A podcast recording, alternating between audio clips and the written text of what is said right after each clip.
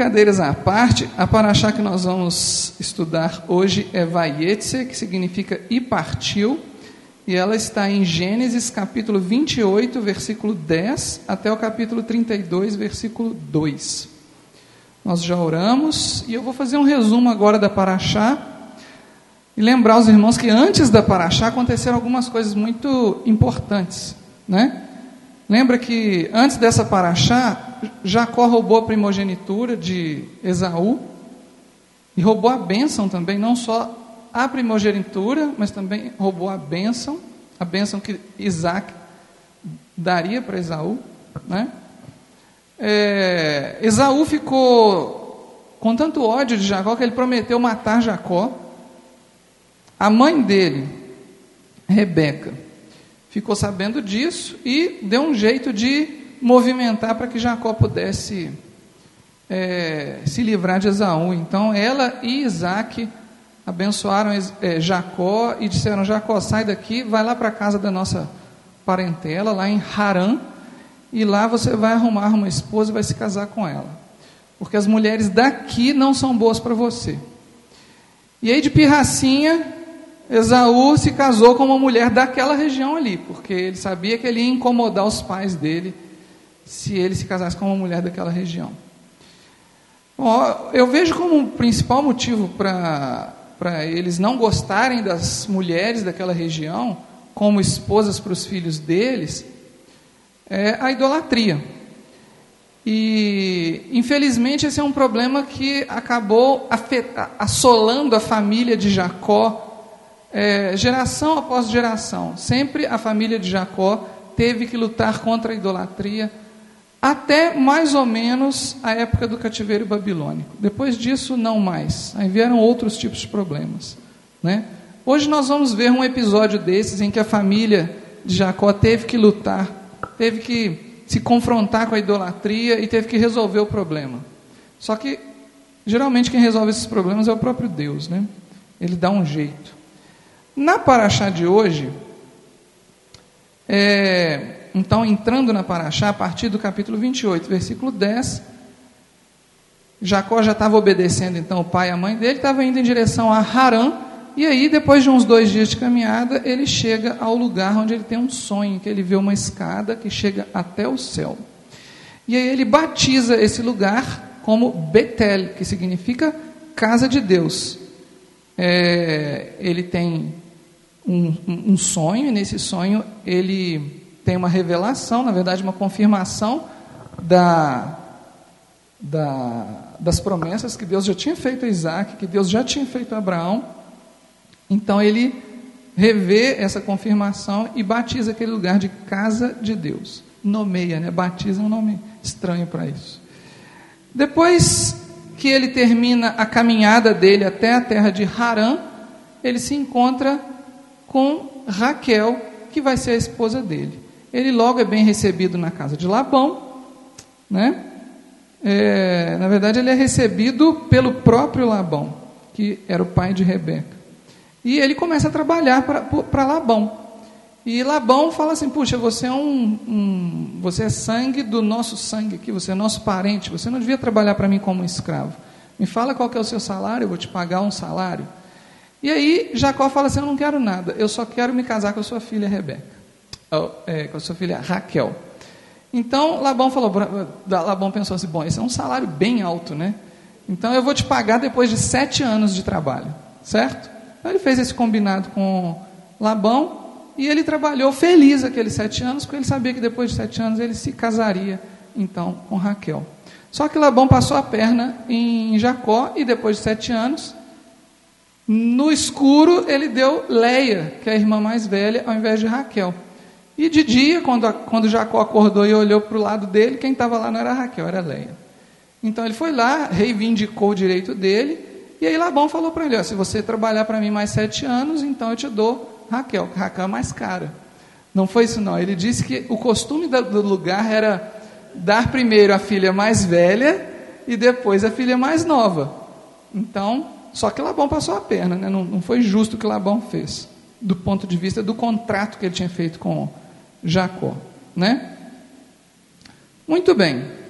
Então aí Jacó resolve trabalhar aqueles outros sete anos, e no final dos sete anos, ele acaba tendo que fazer um novo trato entre ja, é, com, com Labão, porque ele falou assim: Bom, agora acabou, paguei minha dívida, eu vou voltar para minha casa. E Labão falou assim: Não, não vai não, não vai não.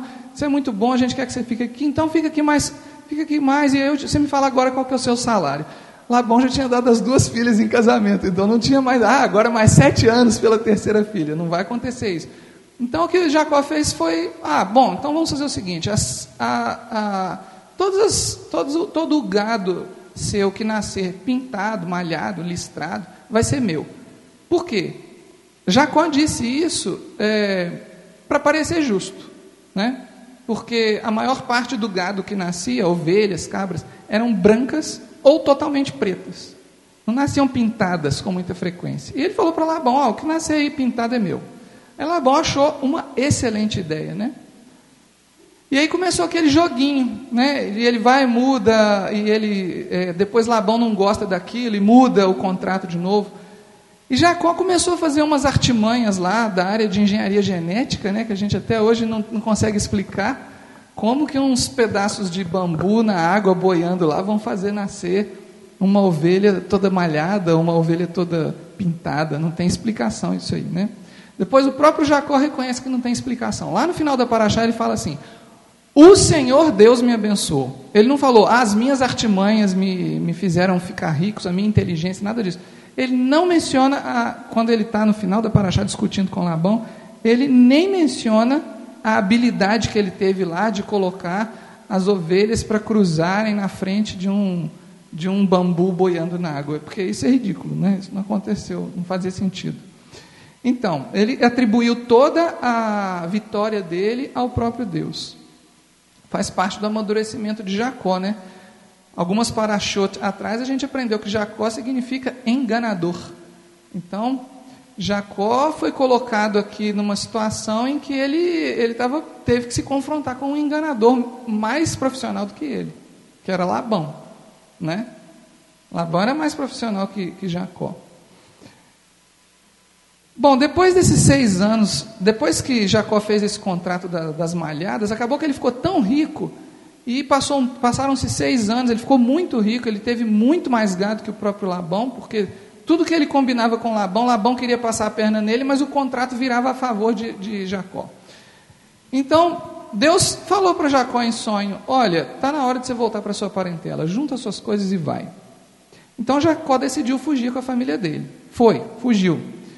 E nesse ato de fuga, Raquel teve uma. deu um vacilo lá. Ela roubou os, os deuses do, do pai dela de, de, roubou os deuses de Labão e pôs na bagagem, foi embora. Eles saíram com três dias de vantagem, porque o rebanho de Jacó estava a três dias de distância do rebanho de é, Labão, que deve dar uns 60 quilômetros mais ou menos, se a gente for pensar aí caminhada, uma caminhada de uns 20 quilômetros por dia, uma caminhada lenta, né? De uns 20 caminhada com um rebanho, com crianças, com não sei o quê, não passa de 20 quilômetros por dia, né, gente? Então ele andou lá uns 20 quilômetros, depois veio. Aí Labão, Labão soube que ele tinha fugido.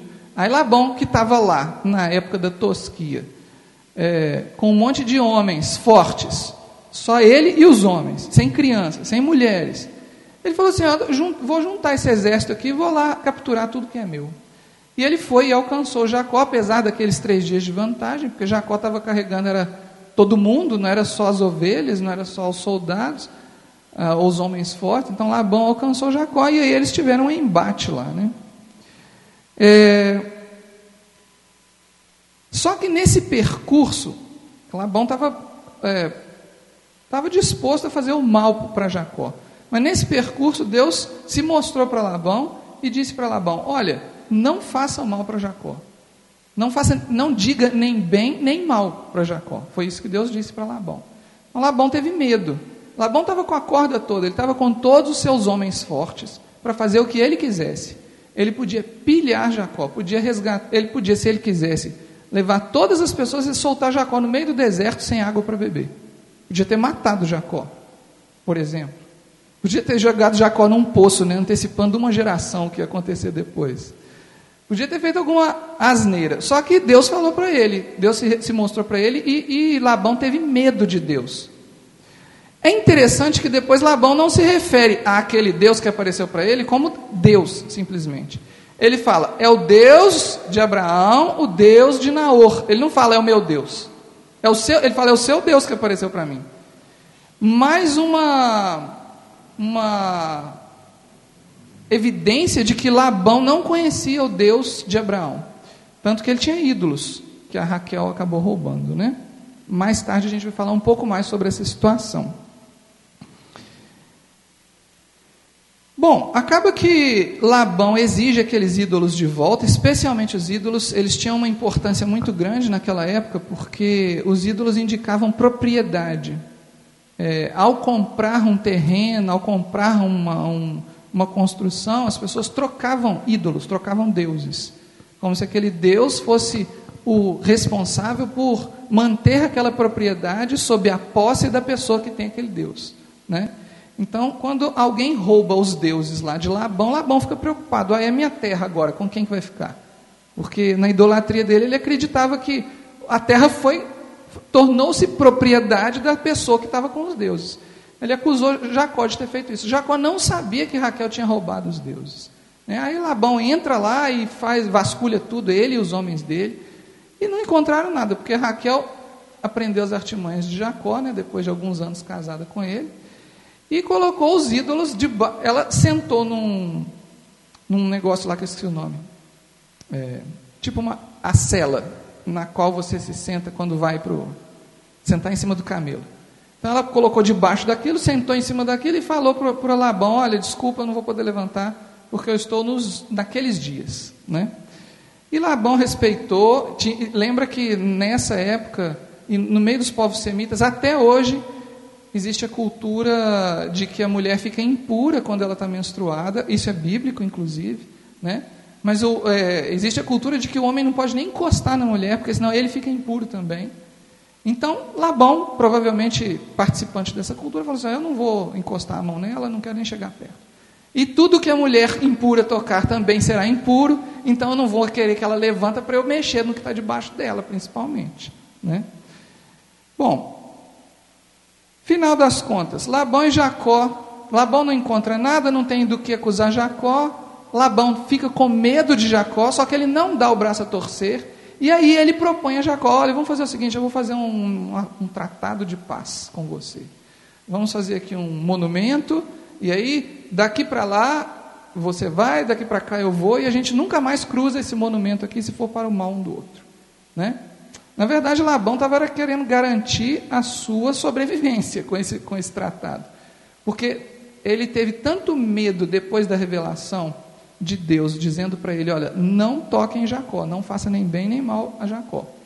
Que ele resolveu é, colocar um limite entre ele e Jacó. Né?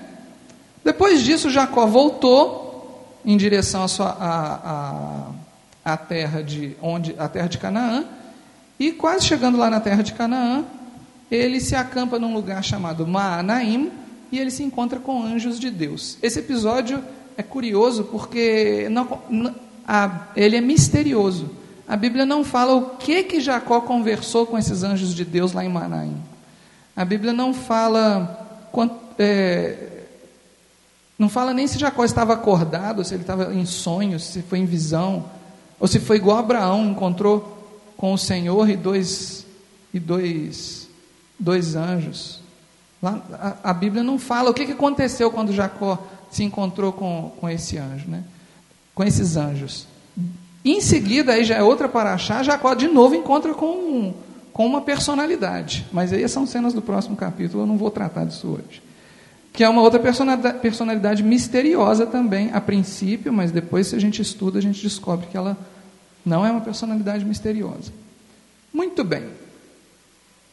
Eu hoje estudando essa paraxá, desde ontem, na verdade, eu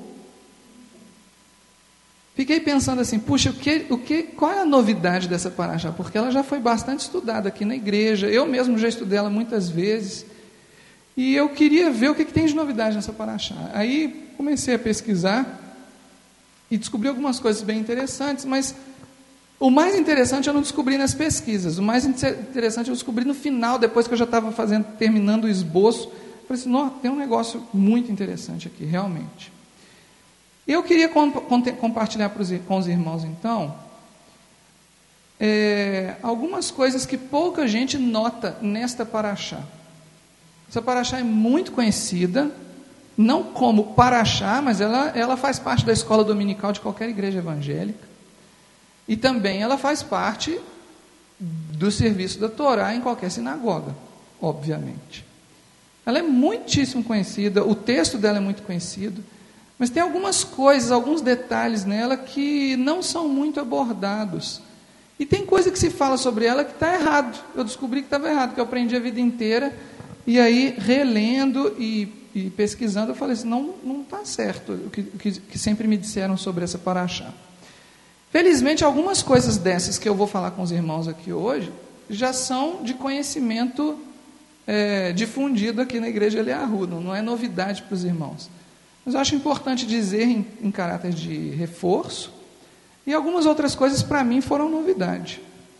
Então, a primeira coisa, é na verdade, esse aqui é o primeiro slide mesmo. Tá. Então, antes de eu, pass, é, de eu chegar nesse ponto, né, o que pouca gente nota nessa paraxá, eu trouxe um mapa para ilustrar para os irmãos o caminho que Jacó fez de, da, da terra onde ele estava até a terra onde ele foi encontrar Raquel. Ele saiu lá do sul, ou seja, a parte de baixo do mapa, aquela bolinha vermelha lá embaixo, Berseba, e ele terminou a caminhada dele, ele encontrou com Raquel lá na cidade de Haran, lá no alto do mapa. Estão vendo isso? Isso aí é no Oriente Médio, né, gente? Então lá embaixo é a terra de Canaã e lá em cima é a terra de Harã. Hoje, lá embaixo é a terra de Israel e lá em cima é a Turquia. Tá? Então no mapa de hoje, esse mapa aí, inclusive é do Google Maps, é uma foto de satélite da região como ela é hoje. Vocês estão vendo então que tem três bolinhas vermelhas. A primeira de baixo para cima é Berseba, a segunda é Betel, que é pertinho de Berseba, deve dar um ou dois dias de caminhada só, que foi onde Jacó teve a visão da escada que ia até os céus, e depois ele caminhou muitos dias para chegar até Harã.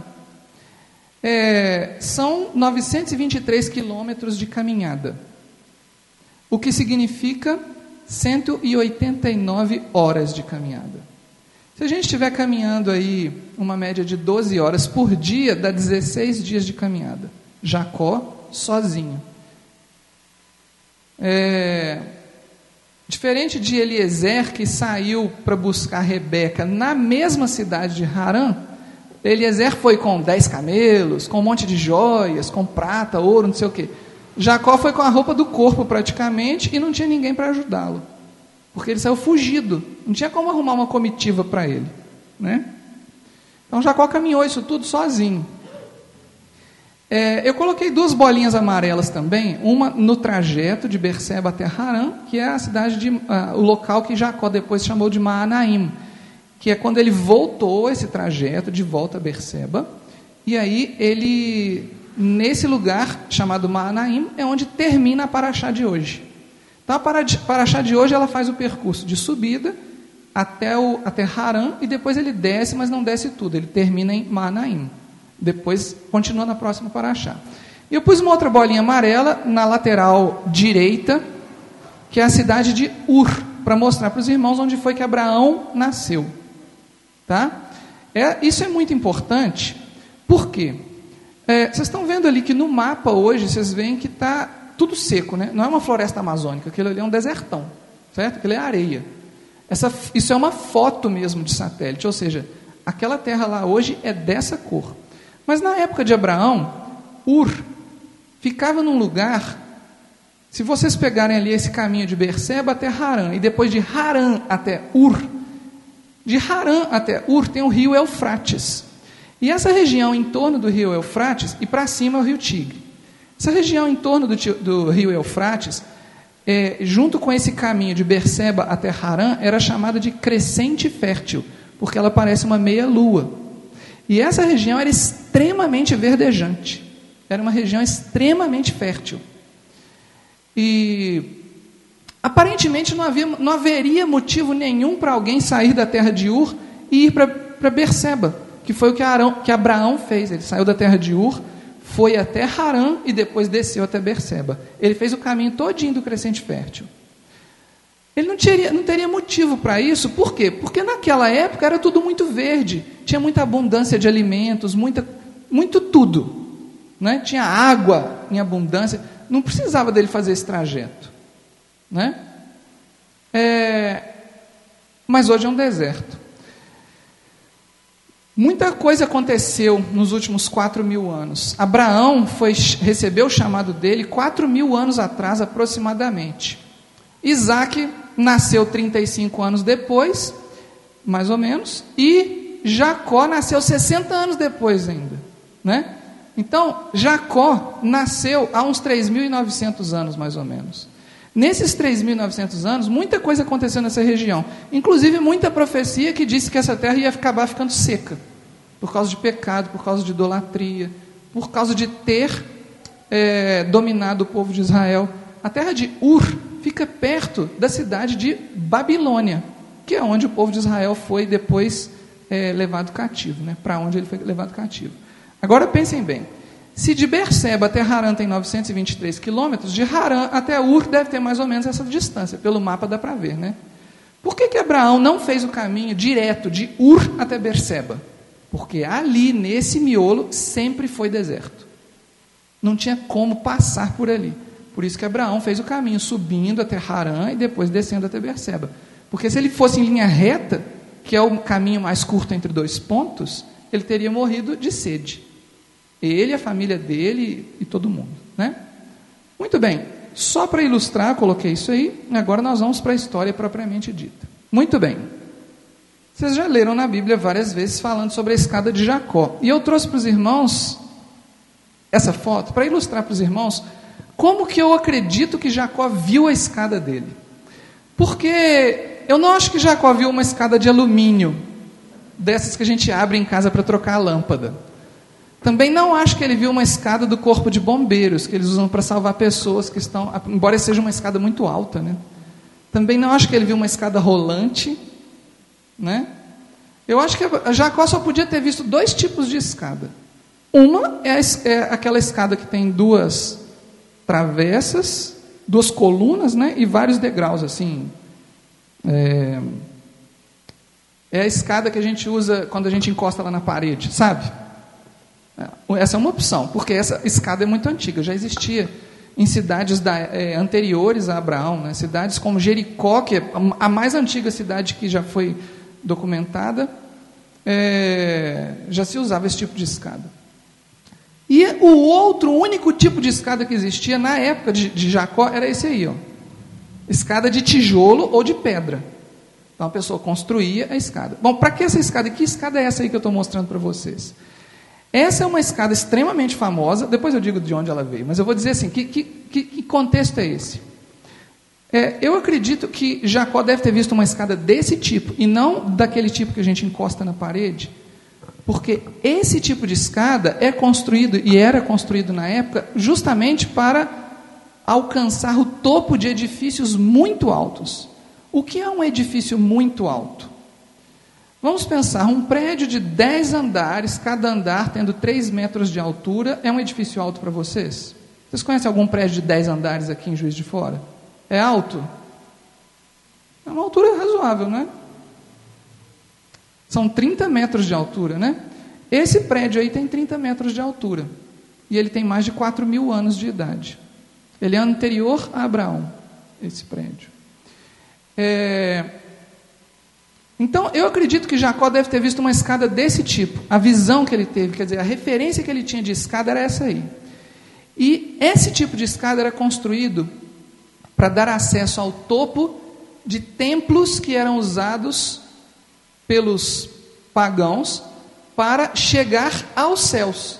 Então, os sacerdotes, que eram as pessoas que tinham autorização para subir e descer esse tipo de escada, teoricamente, na cultura deles, chegavam lá em cima e conversavam com os deuses, depois voltavam e davam os recados. Né? Claro que Jacó é, a visão que ele tinha de uma escada era isso aí. Se ele falou para alguém, olha, eu vi uma escada, deve ter sido uma escada desse tipo. Porque senão ele teria falado outra coisa. Quando ele falou escada, provavelmente era isso. Tem uma outra questão também. É, arqueólogos, quando estudam o texto que fala da Paraxá, e vem a palavra sulam, que só aparece uma vez na Bíblia inteira, eles têm dificuldade para traduzir essa palavra, que é a palavra que aparece para a gente como escada. Na verdade, a palavra escada, essa, conforme ela está lá em hebraico, só aparece uma vez na Bíblia inteira, sulam. E aí, ficam enrolados, né? Onde é que nós vamos encontrar um exemplo disso aqui que Jacó viu? Como é que seria isso que Jacó viu? Então, eles procuram contextos fora da Bíblia em que aparece a palavra sulam. E ela aparece justamente para se referir a esta escada que é a escada de um templo conhecido como Zigurate. Zigurate era um templo da época de Abraão que tinha a forma de uma pirâmide, mas não era uma pirâmide completa, porque uma pirâmide, como a gente imagina, ela tem uma pontinha, né? O Zigurate tem o topo achatado. É como se fosse uma pirâmide que cortava a ponta dele. E ele tinha escada para, os sacerdotes chegarem lá no topo. Naquele momento que Deus é, dá essa visão, que dá esse sonho para Jacó e e Deus está lá no topo da, da escada e tem anjos subindo e descendo, Deus está mostrando para Jacó um templo verdadeiro e não um templo falso. Né? Muitas vezes nós somos confrontados com afirmações do tipo: Moisés copiou templos egípcios. Vocês já ouviram falar disso? Quem gosta de arqueologia ouve isso, né? Moisés copiou templos egípcios. Por quê? Porque o tabernáculo de Moisés e depois o templo de Salomão, ele tinha uma estrutura interna semelhante a vários templos egípcios. Só que Deus mostrou o que Moisés fez, Deus mostrou para Moisés nos, num, num, num ambiente que não era terreno. Deus não levou Moisés lá no templo de Luxor para mostrar o templo de Luxor por dentro, para Moisés falar assim: ó, quando você chegar lá, você faz desse jeito. Não. Deus revelou para Moisés um templo que ainda não tinha sido construído por mãos humanas. Qual é a interpretação que eu tenho disso? Por que, que eu acho, por exemplo, que esses zigurates são uma ilustração muito boa do que Jacó viu de fato? E por que, que eu não acho que é Deus copiando os zigurates? Porque eu não acho que Deus precisou de imitar os arquitetos que construíram um zigurate, que não é nome disso não é pirâmide, né? É o contrário. Satanás, que viveu com Deus, conhecia as coisas que Deus criou. Conhecia muito bem. E Satanás é que copiou. Se existe um zigurate que se parece com algo que Deus mostrou para Jacó, é porque Satanás já conhecia essa estrutura e inspirou os seus servos a fazerem algo parecido, para demonstrar sua própria glória. Idem para o templo. Se existem templos no Egito que precedem Moisés, que são semelhantes ao que Moisés, aquilo que Deus revelou para Moisés depois, não é porque Moisés copiou o Egito, ou porque Deus copiou o Egito, é porque Satanás, conhecedor do reino de Deus, copiou o reino de Deus e fez aqueles templos para sua própria glória. Né? Agora, é, dito isso, eu vou mostrar para os irmãos como é um zigurate como é esse mesmo zigurate. Este é o zigurate da cidade de Ur, onde nasceu Abraão. Então, Abraão, na sua infância ou na sua juventude, certamente viu esse prédio. Isso aí é um lugar onde Abraão andou, com certeza absoluta. É, vocês veem que tem muita, muito pó na parte de cima. Né? Na verdade, ele teve uma deterioração, ele deveria ter mais um ou dois andares e acabou. Ele, é, ele seria achatado em cima mesmo. E aquela escada que vocês viram é essa escada que está dando para o lado esquerdo aí. Né? Ela fica virada mais ou menos para o lado onde o sol nasce. Essa foto tá inver estaria invertida se a gente tivesse. É como se eu estivesse olhando aqui do norte, então o leste está do lado esquerdo e o oeste está do lado direito. 30 metros de altura. É da altura de um. É, na verdade, essa, esse 30 metros é uma estimativa de quanto seria a altura dele quando ele foi construído, porque agora ele está mais baixo que isso, teve erosão no topo dele. Né? 30 metros de altura. É, Essa seria a altura desse prédio 4 mil anos atrás, gente. Olha a peleja que a gente tem hoje para construir uma casa de um andar. Não é uma luta? 4 mil anos atrás eles construíram um zigurate de 30 metros de altura. Isso, na cabeça das pessoas, era realmente como chegar aos céus. Você chega lá do, do, do cima. Hoje a gente olha de um prédio de 30 andares e olha lá para baixo, a gente nem se assusta tanto, né? De 30 andares, não, de 10, porque de 30 eu assusto. Mas de 10 andares a gente olha lá de cima e não, não fica tão assustado. Mas você imagina isso nessa época. você imagina morar numa cidade que tem um prédio, que tem um prédio com 30 andares de altura. O único prédio. Né? Muito bem. Agora eu não sei se vocês conseguem ver direito, esse, essa gota vermelha aí é o prédio, é o zigurate de Ur, esse que a gente acabou de ver na foto. A escada está virada para cima e para a direita, está vendo assim? Então ela fica mais ou menos virada para o lado onde o sol nasce, que também é um padrão do templo de Salomão. A abertura dele fica para o lado onde o sol nasce. Nada disso eu acho que foi Deus copiando as culturas da época, pelo contrário. Eu acredito que essas culturas foram ou elas foram deturpadas de alguém que foi inspirado por Deus. Por exemplo, digamos que alguém teve a inspiração por Deus de construir um templo para Deus. Mas essa pessoa se corrompeu e acabou virando um templo, um templo idólatra. Pode ter acontecido isso. A Bíblia não nos conta muitos detalhes sobre os adoradores de Deus antes de Abraão. Nós vamos ver um pouco disso hoje ainda. Depois, lá para baixo tem o restante da cidade. Mas o prédio mais alto, até por foto de satélite, dá para ver que é o próprio zigurate de Ur. Muito bem. Feita a ilustração, agora vocês já sabem que tipo de escada de Jacó que foi vista, né? É, eu gosto muito de visualizar essas coisas porque eu acho que essas coisas trazem mais vitalidade para o texto. Eu não posso imaginar Jacó subindo uma escada virtual, uma escada imaginária, uma escada etérea, azul brilhante, porque não é isso que o texto fala. Né? Uma, uma escada. Não é isso que o texto fala. Muito bem. Outra coisa interessante sobre essa paraxá: Betel foi o primeiro lugar onde Abraão acampou. Ué, mas espera aí, não foi Jacó que deu o nome para o lugar de Betel?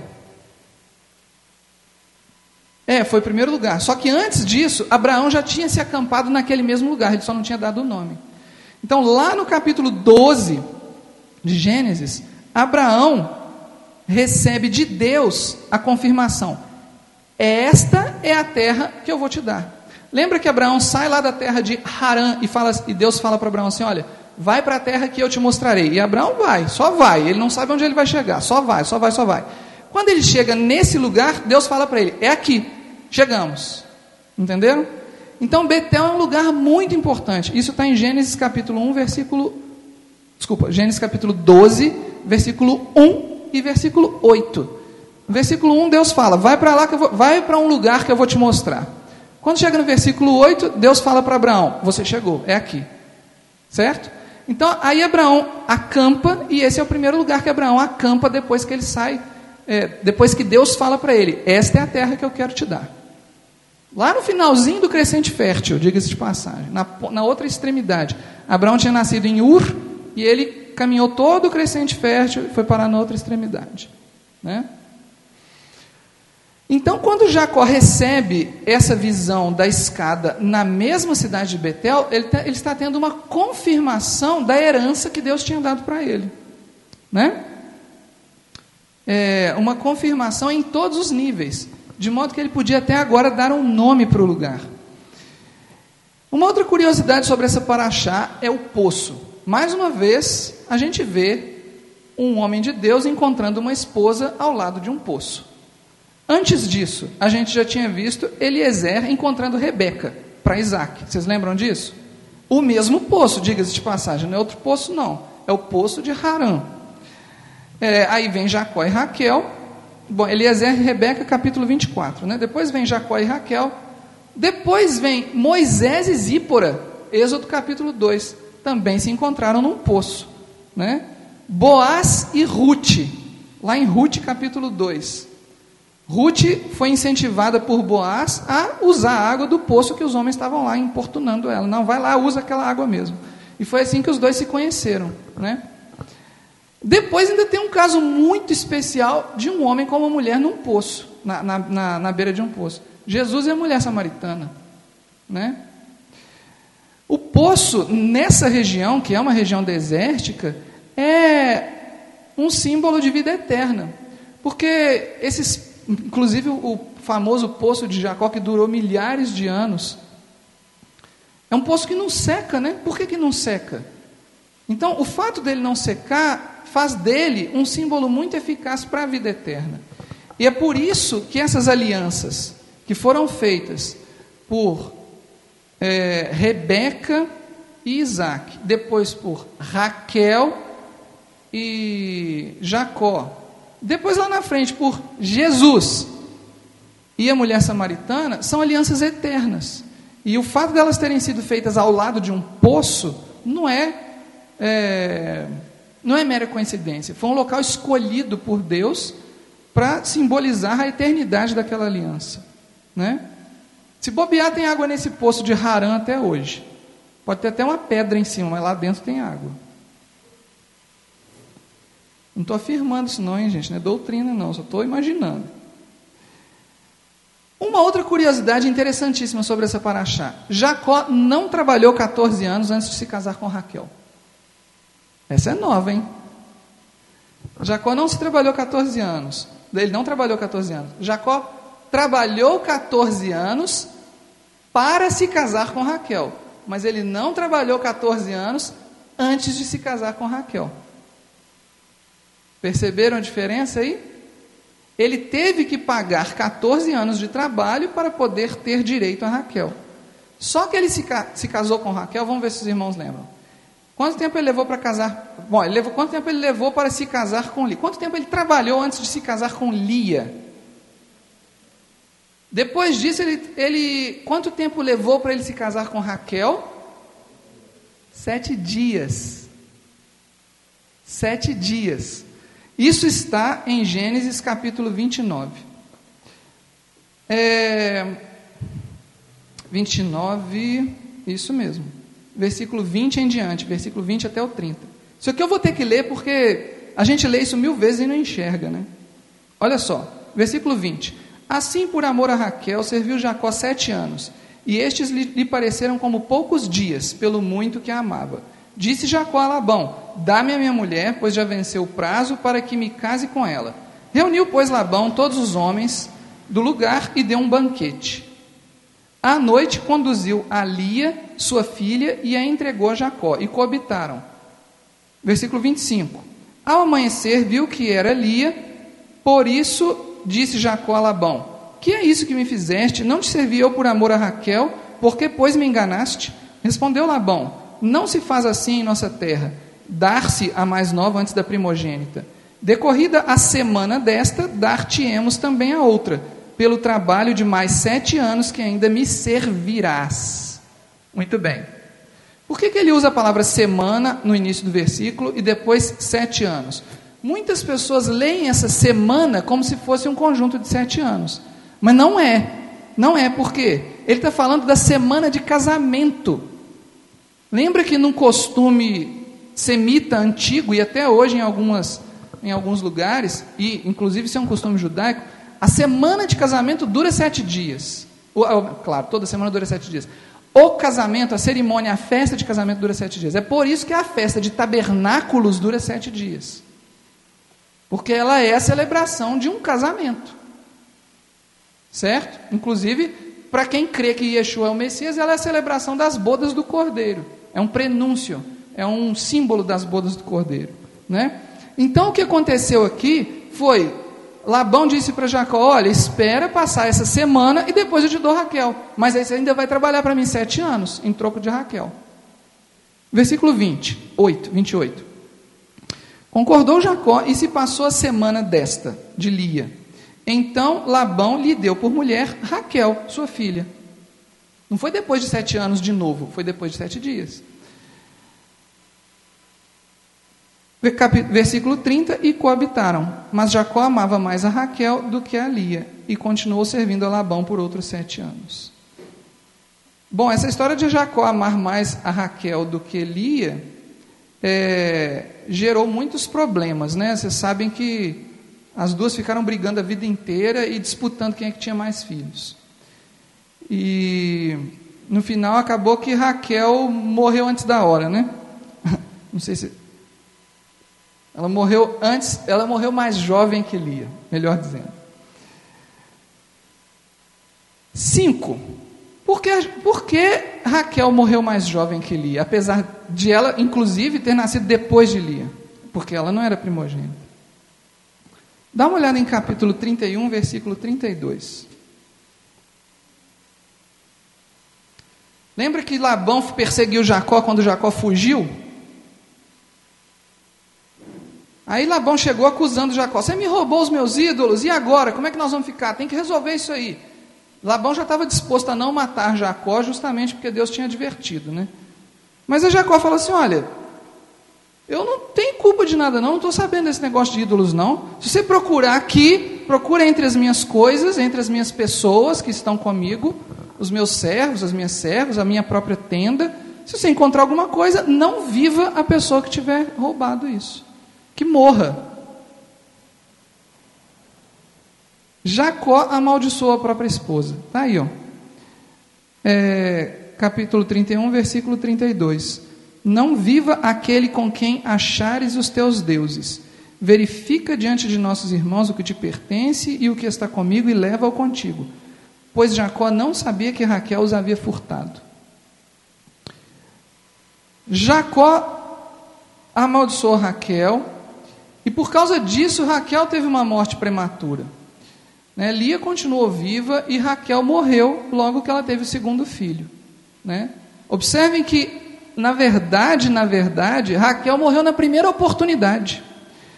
Porque é muito, era muito comum uma mulher morrer de parto nessa época. Até pouco tempo atrás, a gente, acho que até 60, 70 anos atrás, era muito comum as mulheres morrerem de parto. Não tinha anestesia, ou não tinha antibiótico, não tinha, não tinha um monte de coisa, não tinha ponto, não tinha nada. Então as pessoas morriam. Mas Lia teve um monte de filhos e não morreu de parto. Por que, que Raquel foi morrer logo no segundo filho? Porque foi o primeiro filho que ela teve depois da maldição. Depois que Jacó lançou essa maldição, veio o primeiro, o primeiro filho que ela teve, ela morreu. Isto é uma lição contra maldições. Muitas vezes a gente abre a nossa boca para falar coisas que nós não precisaríamos falar. Jacó não precisava ter falado isso. Jacó poderia ter tido outro tipo de conversa com, com Labão, mesmo porque Labão já tinha falado para ele: Olha, eu não vou te matar só porque o seu Deus falou para não matar. Então Jacó já sabia que ele não ia morrer, ele podia ter tido outro tipo de conversa com Labão. Ele não precisava ter imputado a culpa da vida e da morte sobre uma pessoa que ele nem sabia quem era. Né? Muitas vezes a gente lança maldição sobre a nossa própria vida, sobre a vida de nossos parentes, dos nossos filhos, dos nossos pais, dos nossos amigos, porque a gente abre a boca para falar de coisas que a gente não sabe. E foi o que Jacó fez. Isto é uma lição para a gente, porque as nossas palavras têm poder. Eu falo muito que quando Deus é, nos criou a sua imagem e semelhança, Ele nos deu o poder de criar através da fala. Porque Deus criou todas as coisas falando, haja, haja, haja, e as coisas vieram a existir. Então, quando Ele nos cria a sua imagem e semelhança, Ele nos dá esse poder também. Então, quando Jacó, que inclusive tinha muito poder, porque ele era um patriarca, ele não era só um, é, uma pessoa desconhecida, ele era uma pessoa importante, não só importante para as pessoas da época dele, ele é uma pessoa importante para a história da humanidade. Então, quando ele, quando ele diz uma coisa dessas, ele vai acontecer. Mesmo que Labão não encontre os ídolos, mesmo que Labão vá embora para casa de mãos abanando, Raquel vai morrer porque foi ela que roubou os ídolos. E, e Jacó disse que ela ia morrer. Né? No final dessa paraxá, lá no capítulo, no versículo 43 até o 54, acontece de Labão e Jacó erigirem aquele monumento que eu falei, e eles combinarem, ó, você fica para lá, eu fico para cá. Aí Jacó e Labão dão nomes diferentes para o mesmo lugar. Vocês observem lá, Versículo 43, eu quero ler com os irmãos, a partir do 43, diz assim: Então respondeu Jacó, Labão a Jacó: As filhas são minhas filhas, os filhos são meus filhos, os rebanhos são meus rebanhos e tudo que vês é meu. Vocês veem que Labão não abre mão de ser dono de tudo que nem era dele mais, né? Labão não abre mão.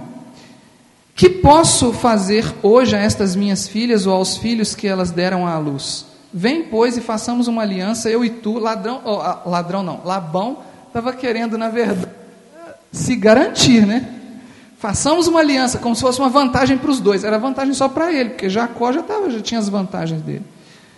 Façamos uma aliança é, que sirva de testemunho entre mim e ti. Então Jacó tomou uma pedra e erigiu por coluna. E disse a seus irmãos: Ajuntai pedras. Tomaram pedras, fizeram um montão, uma ao lado do qual comeram. Chamou-lhe Labão, Gegar Saaduta. Jacó, porém, lhe chamou Galeede, que depois virou Gileade nas Bíblias dos irmãos. Aí o nome daquela região de Gileade é porque Jacó chamou esse lugar de Galeede, certo? É o mesmo lugar. Muito bem. Por que que Labão chamou de Gegar Saaduta e Jacó chamou de Galeede? Porque Labão era arameu e ele chamou aquele lugar com um nome em aramaico. E Jacó era hebreu, então ele chamou aquele lugar por um nome hebraico. Certo? Isto significa que aquele monumento não é só um monumento que estabelece a paz entre Jacó e Labão. Aquele monumento é, uma, é, é um marco territorial de dois povos. Porque quando eles estabelecem nomes diferentes para um mesmo lugar, eles não são mais da mesma família. Eles são povos distintos. Para lá são os arameus, para cá os hebreus, que fiquem distantes uns dos outros. Com isso, eles estão estabelecendo os limites da terra que Jacó viria a possuir, inclusive. Porque Jacó estava concordando que dali para cima ele não ia mexer mais. Porém, no futuro, acabou que esses limites foram expandidos novamente. Né? E os arameus deram muitos problemas para os hebreus no futuro. Né? É... E na sequência, nessa tentativa de Labão de se livrar de Jacó, ele fala assim, versículo 53, uma coisa muito misteriosa. O Deus de Abraão e o Deus de Naor, o Deus do pai deles, julgue entre nós. E jurou Jacó pelo temor de seu pai Isaque. Quem disse isso aí no início do versículo 53 foi Labão, não foi Jacó, tá? Eu já vi aí na internet uns blogs falando que foi Jacó que disse isso. Não foi, foi Labão que disse. O Deus de Abraão, o Deus de Naor, o Deus do pai deles, julga entre nós. Primeiro, Labão está dizendo isso de modo que é, ele acredita que aquele Deus existe, que ele é real, tanto que ele apareceu para Labão. Mas Labão não está nem aí para seguir esse Deus, ele não está aí para servir esse Deus. Ele não está disposto para isso. Ele só quer estabelecer um limite, ó, fica com o seu Deus para lá e eu fico para cá, e o seu Deus cuida desse lugar aqui para a gente não se esbarrar mais. Né? Segundo, ele menciona um tal de Naor aí, que tem o mesmo Deus de Abraão. Olha que coisa curiosa, né? Que Naor é esse, afinal de contas? Aí eu me dei o trabalho de fazer isso aqui.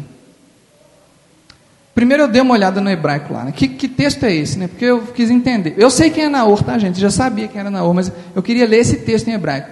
Então o que está escrito ali? Elohei Avraham, Elohei Nahor, Vishpeto Beineino, Elohei Avihem. Isso é o versículo, 30, é, versículo, o início do versículo 53.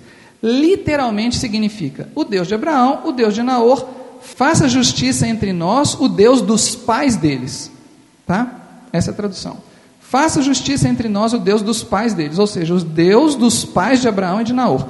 Ele está considerando, Labão está considerando, que o Deus de Abraão e de, e de Naor é um Deus, o mesmo Deus, e é o Deus dos pais de Abraão e de Naor.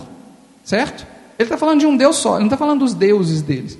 Ele fala sempre Deus no singular e depois fala eles, ou seja, várias pessoas e um Deus só. Labão se põe fora dessa, né? inclua-me fora dessa, que ele faz. Né?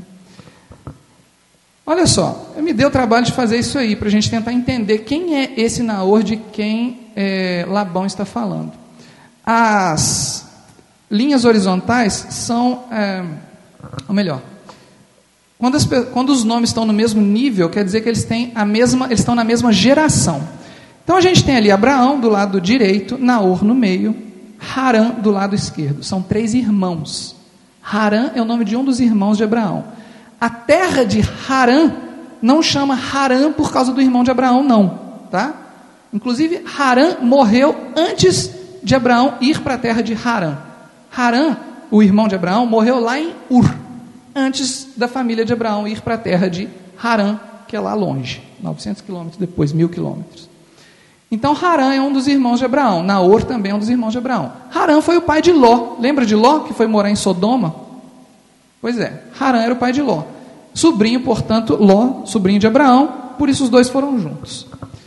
Lá em Gênesis capítulo 11, final do, do capítulo 11, Deus é, comissiona, na verdade isso não está explícito no texto, vou até dizer diferente, Terá é, sai da terra de Ur dos caldeus para ir para a terra de Canaã, vale a pena dar uma olhada nisso, capítulo 11, versículo 31. Para quem nunca viu, né? Para alguns de vocês aqui não tem novidade nenhuma nisso, mas para quem nunca viu, Gênesis capítulo 11, versículo 31. Tomou Terá a Abraão, seu filho, e a Ló, filho de Harã, filho de seu filho, e a Sarai, sua nora, a mulher de seu filho Abrão, e saiu com eles de Ur dos caldeus para ir à terra de Canaã. Foram até Harã, onde ficaram. Então, é, Terá com os filhos dele, Harã, o filho Harã já tinha morrido, ele foi com o sobrinho, com o neto, então, né? Terá saiu de Ur, foi até Harã e ia para Canaã, mas não foi, ficou lá em Harã. No capítulo 12, Deus fala para Abraão: Olha, sai de Harã e vai para Canaã. O que, que a gente entende a partir disso? Que Terá tinha saído lá de Ur por mandado de Deus, ele tinha sido comissionado por Deus a sair de Ur. E é por causa disso que Labão, lá no capítulo 31, fala o Deus de Abraão, o Deus de Naor, irmão de Abraão, e o Deus dos pais de Naor e de Abraão. Porque os pais de Naor e de Abraão já conheciam o Deus que Abraão conhecia. E eles já tinham sido comissionados a sair de Ur e ir para Canaã. Mas eles pararam no meio do caminho. E ao que tudo indica, os descendentes de Naor também pararam no meio do caminho. Aliás, ao que tudo indica, não, o texto diz isso, isso claramente. No Gênesis capítulo 11, versículo 31, é, não aparece Naor. Mas lá na frente, quando Labão aparece na história, Labão, Labão é neto de Naor. Vocês veem lá, Naor casou-se com a sobrinha dele, Milca, gerou Betuel, Betuel gerou Labão e Rebeca. Certo? Então, Labão é neto do irmão de Abraão. Muito bem. Labão é, é neto de Naor. Naor conhecia o Deus de Abraão. Por isso, Labão fala o Deus de Naor, o Deus de Abraão. Mas e Labão? Labão não é neto de Naor? Labão era idólatra. Ele se desviou completamente da missão que Deus tinha dado a Terá lá em cima. Labão tinha ídolos. Tanto que Raquel, quando fugiu, fugiu com os ídolos de Labão. Né? Olha que prejuízo para Labão. Labão queria ser rico, ele era um baita de um sovina, né? porque tudo para ele era lucro. Ele não conseguia compartilhar o lucro com ninguém, nem com as filhas dele. No final da, da paraxá de hoje, as filhas dele falam assim: Mas o que, que nos aproveitaria ficar com os nossos pais? Com, com o nosso pai? Ele comeu o nosso dinheiro. Elas usam esse termo. Ele comeu o nosso dinheiro e nada sobrou. Olha que prejuízo para Labão. Labão queria ser rico e ficou foi pobre, porque quem realmente herdou a terra foi Jacó. Jacó não só herdou, aliás, Jacó não só ficou rico porque ele trabalhou muito, mas ele também herdou a promessa porque Abraão foi fiel ao chamado de Terá Isaac foi fiel ao chamado de Abraão e Jacó foi fiel ao chamado de Isaac. E assim sucessivamente, até Moisés, até Jesus. Né? Isso nos dá uma lição. É, vocês veem que ali o avô de Naor chama Naor também. Né? Então, quando é, Labão fala o Deus de Naor e o Deus de Abraão, pode ser inclusive que esse Naor tenha um duplo sentido, que não seja só o avô de Abraão, mas o trisavô dele também. Então ali tem uma sequência de pessoas que nasceram lá em Ur no meio idólatra e já conheciam o Deus único e tinham sido comissionados para sair de lá, para ir para a terra de Canaã, e estavam se recusando a fazer isso geração após geração. Até que Deus encontrou alguém que tivesse a boa disposição, como foi que Abraão fez. Isso nos mostra o prejuízo que nos traz é, fugir do propósito de Deus, quando Deus nos comissiona para fazer alguma coisa. E eu acho que essa é a lição mais importante desta para achar. Quando Deus nos comissiona para fazer alguma coisa, nos dá uma é, visão, nos dá uma, um talento, nos dá um dom, nos dá uma direção, e nós paramos no meio do caminho, ou vamos para a direção oposta, que foi o que Jonas fez, né? Nesse caso, eles pararam no meio do caminho, geração após geração. Uns não saíram do lugar, foi o caso do trisavô, lá o Naor, o topo da, da árvore genealógica. Terá parou em Harã. Naor, nem se sabe onde é que ele foi parar, só se sabe que os filhos dele ficaram lá em Harã. Né? Betuel ficou em Harã, depois Labão ficou em Harã de novo. Então, assim, olha o prejuízo que essas gerações tiveram. E hoje, quem são os descendentes deles? Sumiram. A gente sabe quem são os descendentes de Jacó. Mas os descendentes de Labão, só se for através de Raquel, né? Os descendentes de, de, de Jacó são também descendentes de Labão por causa da Raquel. Mas os filhos de Labão, os filhos homens de Labão, não têm descendência. Ele teve vários filhos homens. Cadê a descendência deles? Eles se afastaram, se afastaram do propósito, da comissão que Deus tinha dado para eles e, se, e caíram no mar do esquecimento. Eles nem têm nomes na Bíblia. Sequer são mencionados os nomes deles. São falados assim, os filhos de Labão, mas não fala os nomes deles. Lia e Raquel, que na, numa cultura antiga, por serem mulheres, talvez nem fossem mencionadas, se tornaram extremamente mais importantes que os homens. Extremamente mais importantes. Né? inclusive tão importantes que Raquel as consulta antes de tomar a decisão de voltar para a terra de Canaã. Raquel, ah, Raquel não, Jacó. Jacó consulta Lia e Raquel. Ele não vai, ele não junta todo mundo e fala assim, vamos embora. Não. Ele vai lá, conversa com elas num cantinho e fala assim: olha, Deus me deu um sonho, eu queria conversar com você sobre isso. Uma lição também de, de, de tratamento no casamento. Né? Apesar da autoridade que Jacó tinha por Deus, dada por Deus, Jacó não fez nada sem conversar com as esposas dele. Né? E veja que esse plural esposas foi uma falha do, do sogro dele, não uma falha dele, né? porque ele só queria casar com a Raquel. Foi obrigado a casar com as duas. Muito bem, era isso que eu queria compartilhar com os irmãos. Esta paraxá tem muitas lições para nós. Eu queria hoje mesmo trazer, é, realçar alguns detalhes da paraxá que muitas vezes nos escapam numa leitura dinâmica, uma leitura do início ao fim. Né? E eu espero que o Senhor continue falando aos nossos corações e nos ensinando mais através dessa paraxá. Eu agradeço pela oportunidade.